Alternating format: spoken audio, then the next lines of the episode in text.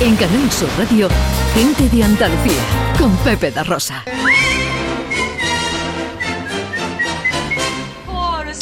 ¿Qué tenemos por ahí, Ana, para nuestro Bueno, director? Finalizamos Festival de Málaga. Pues se está acabando porque acaba, acaba mañana, pero ya se van, eh, van dando algunos premios. Por ejemplo, eh, ayer supimos que Cinco Lobitos, que es la ópera prima de Lauda Ruiz de Azúa, pues se ha llevado uno de los premios importantes, el Feroz Puerta Oscura, la mejor película de la sección oficial a concurso. Esto es un premio que dan los críticos de cine, ¿no? También se ha hecho homenaje, algún homenaje más, como Javier Calvo y Javier Ambrosí, que recogieron el premio Málaga Talent. Los Javis. Los Javis, eso, los conocemos por los Javis. Y hoy, hoy, eh, hoy saldrán el resto, el resto de premios. Y oye, eh, hay que recordar que en el Festival de Cine de Málaga siempre es como un anticipo del cine español que vamos a recibir en los próximos meses, con lo cual hay que estar siempre muy atento. Y llegan los Oscars. ¿no? Hombre, ya tenemos que hablar de los Oscars, de los premios de los premios, a pesar de que estén un poco de. Bueno, un poco así con, con problemillas, con polémicas, como el tema de, la- de la- los premios de banda sonora original, por ejemplo, que no se van a entregar durante la ceremonia en directo, sino que se entregan antes. Bueno, quitando eh, esas polémicas, pues tenemos los favoritos, que yo creo que se va a mover entre El Poder del Perro, película de Jane Campion con Mm. Benedict Cumberbatch, que podemos ver en Netflix. El Método Williams, que parece que Will Smith se puede llevar el premio a mejor actor. Eh, pues ahí está Paul Thomas Anderson, está West Side Story, está Coda, que puede llevarse algún premio. Y por supuesto, hay que hablar de los españoles, porque tenemos ahí a um, Alberto Iglesias, que estamos escuchando, nominado a Mejor Banda So- Sonora Original por Madres Paralelas. Por esta película, Penélope Cruz se puede llevar el Oscar a Mejor Actriz. Su marido, Javier Bardem, por Vin de Ricardos, Mejor Actor. Y el corto de animación, pues puede ser para Alberto Mielgo, ¿no? Con lo cual, oye, puede ser una ceremonia muy especial.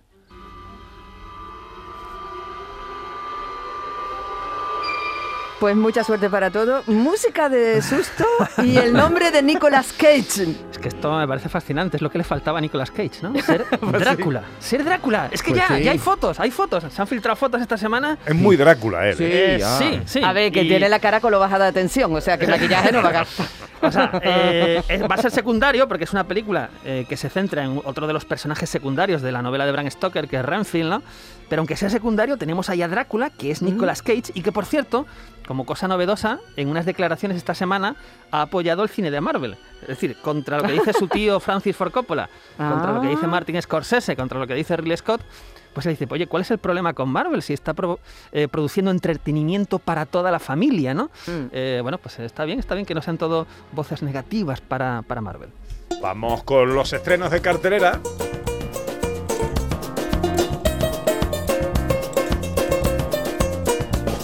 ¿Con qué? Bueno, todo es eh, producción española. ¿Con qué arrancamos? Pues arrancamos con una comedia que es quizá el estreno más potente del fin de semana. Os va a sonar el título, se llama Came- Cámara Café, la película. Esto tiene la propiedad de cambiar la suerte de aquel que lo posee. Y ahora es tuyo. Estimados trabajadores, se informa del nombramiento de don Jesús Quesada como nuevo director de la empresa. El tonto del globo. Otra parte... Bueno, ¿qué pasa? Es adaptación de la serie. Exactamente, al una- largometraje. Es una serie de mucho éxito en televisión, que ha estado muchos años, Cámara Café. Pues ahora tenemos una adaptación eh, a cine con eh, rostros que no son familiares. Está dirigida por Ernesto Sevilla, en el reparto eh, encabezado por Arturo Valls. Pues tenemos a gente como Joaquín Reyes, que tuvimos aquí hace poco, Alessio Doherty, Ingrid García Johnson, Manuel Galeana, actores más veteranos, ¿no? Como Luis Varela o, o Manuel Galeana. Y tenemos pues un poco, eh, yo creo que es un, un poco una mezcla del, del programa de televisión con el, con el mundo de Muchachada Nui, ¿no? Porque ahí está Ernesto Sevilla dirigiendo, Joaquín ¿Verdad? Reyes en el reparto y, y también tiene un poco de, de comedia desmadrada de, de Javier Fesser, ¿no? Yo creo que son un poco las características de esta película que promete ser, eh, bueno, pues el que quiera reírse, la, la comedia comercial del fin de semana.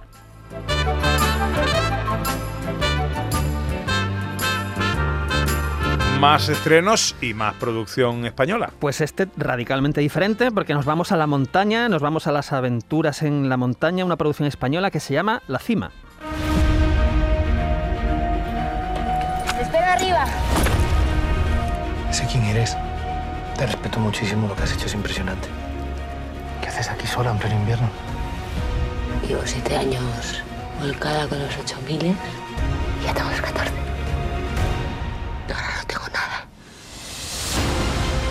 ¿Qué pasa en la cima? Alpinista, un alpinista que interpreta a Javier Rey, que intenta llegar a la cima eh, de una montaña, tiene un pequeño accidente, eh, lo recoge una mujer que es una alpinista experimentada que interpreta a Patricia López Arnaiz y va a intentarle ayudar a eh, poder llegar a la cima de esta montaña, ¿no? Entonces yo creo que es una película sobre todo para los fanáticos de este, de este deporte y al que quiera ver paisajes hermosos. ¿no?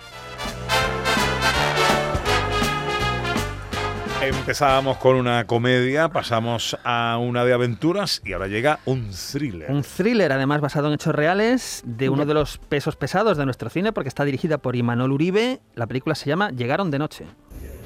Pero si yo lo hacía usted en España, padre Jaco. Mal momento con la guerra en la capital. ¡Al suelo! ¡Al suelo! ¡Al suelo! Padre nuestro que estás en los cielos, santificado sea tu nombre. No se puede distinguir entre militares y guerrilleros y menos en la oscuridad de la noche. Bueno, de momento un buen cartel. Tiene un buen cartel porque lo encabeza Juana Costa, pero ahí tenemos a- en, el, en el reparto también, por supuesto, a gente como Carra Alejandre, como Carmelo Gómez, que Carmelo. Gómez la verdad es que llevaba... Un tiempo desaparecido. ¿no? Es, es uno de los grandes actores del cine español en los 90, pues era el, eh, quizá uno de los 90, primeros 2000, de los actores más solicitados, y lleva un tiempo que, que en en cine por lo menos no, no tenemos ocasión de disfrutarlo mucho. Aquí nos vamos a una matanza de jesuitas que tiene lugar en El Salvador en 1989, en plena guerra civil salvadoreña. Y hay una testigo que lo ha visto todo y bueno, pues aquí está el conflicto entre quién se va a llevar las culpas, si eh, los eh, de la guerrilla o los militares, ¿no? Yo creo que la trama parece muy interesante, tiene esa estructura y ese ritmo de thriller, con lo cual el que quiera emociones fuertes se van a llegar de noche.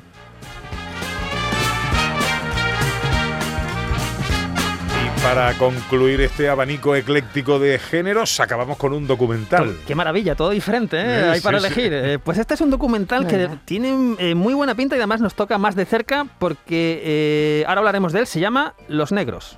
Finales del siglo XV. Sevilla no solo es la mayor metrópolis de España, además es uno de los mercados de esclavos más importantes de Europa Occidental. La ciudad recibe a los esclavos para que sean vendidos allí mismo o en otros mercados humanos europeos. A finales del siglo XIV el número de esclavos es significativo y su situación muy penosa. Don ¿Qué, Gonzalo qué de Mena cuenta el documental? Pues lo estamos escuchando. Eh, ¿Quién nos iba a decir que eh, los esclavos pasaron por Sevilla, ¿no? Eh, estamos hablando del siglo XIV, siglo XV. eh, son negros traídos de África, ¿no? Que apenas sobreviven eh, aquí. Y se crea eh, o se les intenta integrar en la vida religiosa y social de Sevilla, ¿no? Se llega a crear algo que es la cofradía de los negros, que después se convierte en los negritos, ¿no? Todo esto eh, documentado y explicado, pues para, en este. que no, para que no el que no esté un poco, que hoy por hoy es una cofradía que procesiona en la Semana Santa Sevillana. ¿no? Exactamente, exactamente. De ahí viene el origen, pero fija- fijaos, el origen llega al siglo, al siglo XV, que decíamos, ¿no? Eh, y, y ya, y al hecho de que llegaron aquí esclavos, que llegaron negros en esa época, que yo creo que es algo que por lo menos yo no conocía y que mucha gente no conoce, y por eso puede ser muy interesante aproximarse a este documental Los Negros, dirigido por Antonio Palacios. En la tele que ponemos, ¡Buah, qué maravilla! A las tres y media, western, western, bien. western americano, eh, dirigido por Robert Rosen, que es un buen director, un muy buen director. La película se llama Llegaron a Cordura, ¿vale? El western se llama Llegaron a Cordura. Entre los secundarios, Tab Hunter, Van Effling, el- la cabeza de cartel para, ojo, Rita Hayworth y Gary Cooper. ¿qué me dice? Pero bueno, nos, pero vamos, bueno. nos vamos ahí con Pancho. Villa, Nuevo México, el gobierno de Estados Unidos, en fin, eh, todo esto es maravilloso. Rita Hayworth, Gary Cooper, western americano, hoy a las tres y media en Canal Sur Televisión. Pero eso no me lo pierdo, eso no me lo pierdo.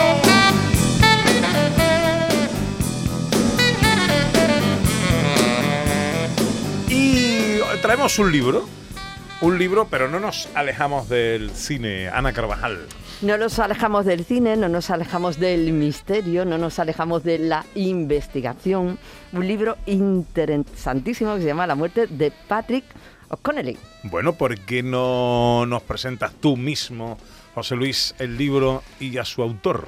Bueno, es un libro, La muerte de Patrick O'Connelly, que ha escrito Andrés González Barba. Es un libro eh, cuya protagonista es Agatha Christie, es decir, aquí la protagonista del libro es la propia escritora de, novelas, de crímenes, de asesinatos tan fascinantes que hemos leído tantas veces, ¿no?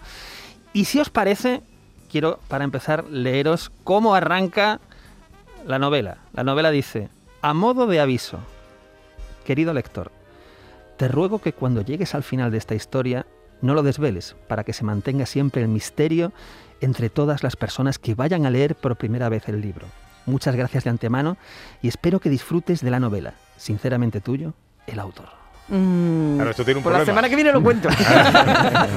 ¿Qué, qué entrevista hacemos ahora? ¿Eh? Ah, Ese se puede bloque. hacer, sí, sí, no, no hay problema.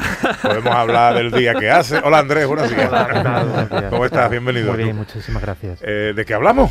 Si no podemos hablar del libro, ¿de qué hablamos? Bueno, no podemos Bueno, lo hablar. que, lo que queráis, porque además Agatha Christie es un personaje apasionante. Y su vida da, yo creo que para no solo para una, sino para varias novelas. Sí.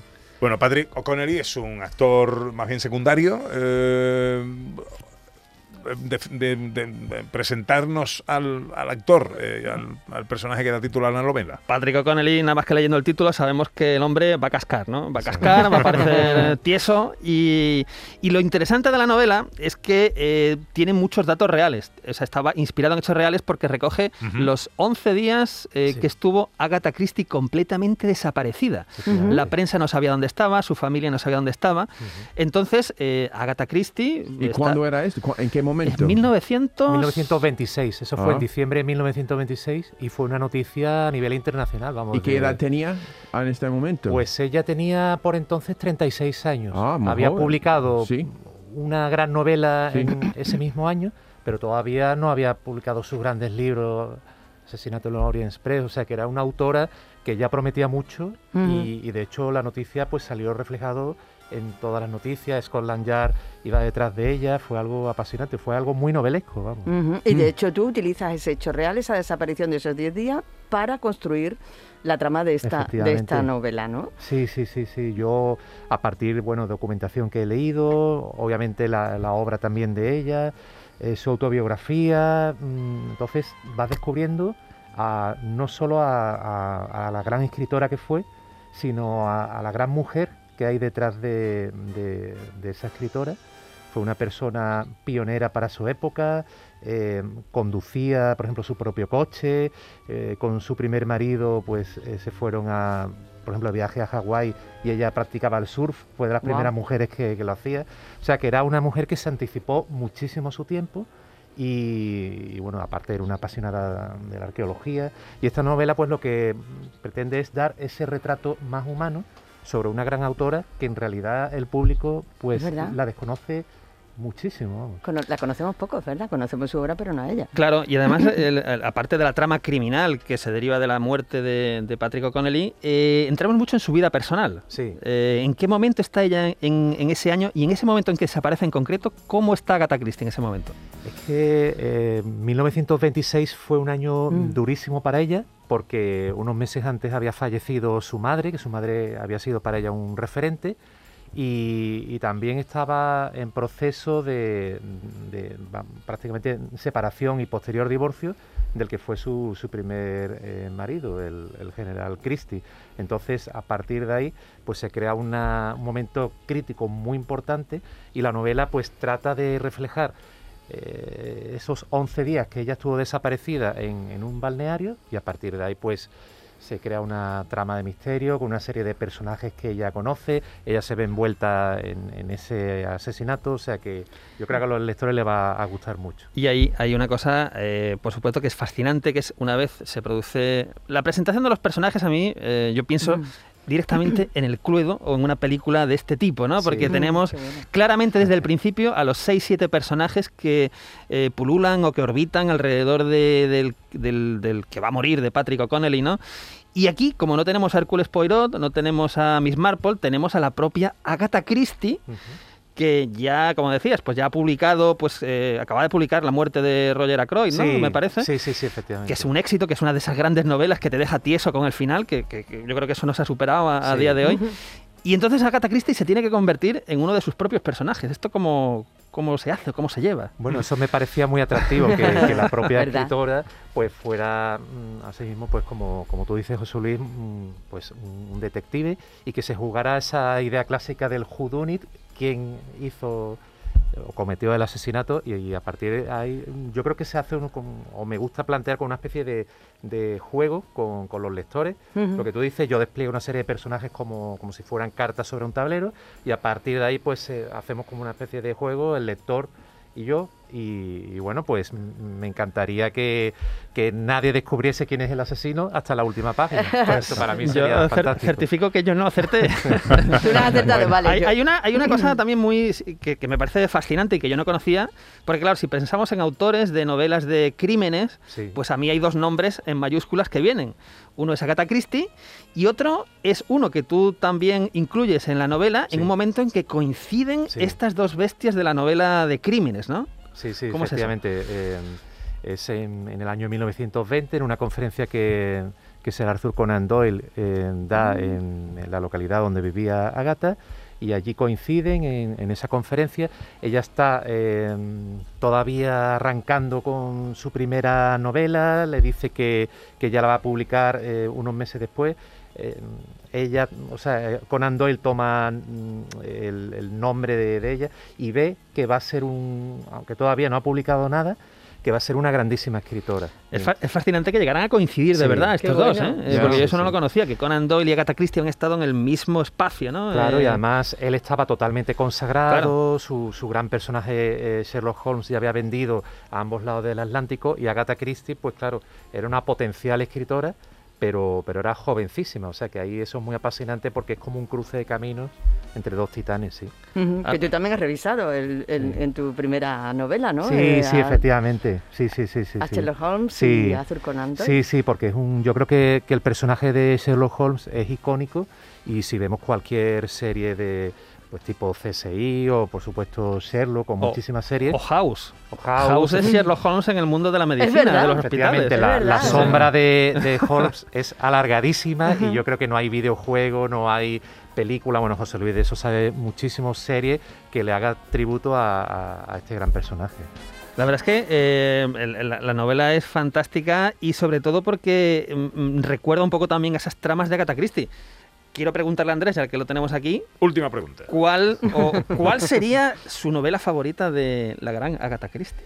Buena pregunta. Pues eh, mm, tú que has nombrado esta primera de- del- de- del asesinato de Roger Ackroyd. de Roger efectivamente esa novela me parece interesantísima porque obviamente no la, no la conoce mucha gente, pero ahí ella rompió las reglas totalmente de la novela policíaca.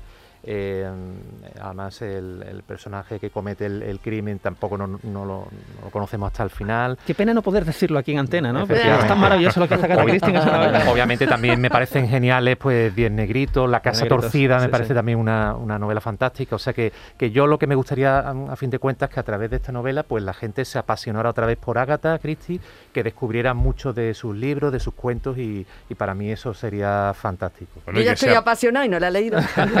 se apasionen también por Andrés González Barba, ¿no? Muchísimas gracias. La muerte de Patrick O'Neill. O'Neill no, O- O'Connelly, eh, O'Neill. Eh, eh, un apellido también irlandés. O sea no, que esa- no, no este lo matamos en el próximo libro. Ya está, ¿no? Esa es la secuela, la secuela, la Exactamente, secuela. buena idea, buena idea. Andrés, que mm, eh, no te vayas, ¿no? ¿Tienes prisa? Bueno, mm, he quedado un poquito más tarde, pero me puedo quedar. Bueno, un quédate quédate un poquito, hombre, que Sí, tenemos sí, que sí. escuchar a John Julius ahora. Eh, el libro está ya en todas las librerías Sí, y sí, farmacias. sí, sí, sí, efectivamente Y, ya. y hay que decir que se presenta pronto. eh, Sí, novela. Ah, sí, Efectivamente. es verdad, se presenta Sí, la este, este semana que viene. próximo miércoles, día 30 de marzo, en aquí la librería Verbo de, de la calle Serpe, o sea que... En que Sevilla. está- en Sevilla, estáis todos invitados y a ver si poquito a poco vamos haciendo por el resto de Andalucía presentaciones. Somewhere beyond the sea. En Canal Sur Radio, gente de Andalucía, con Pepe da Rosa.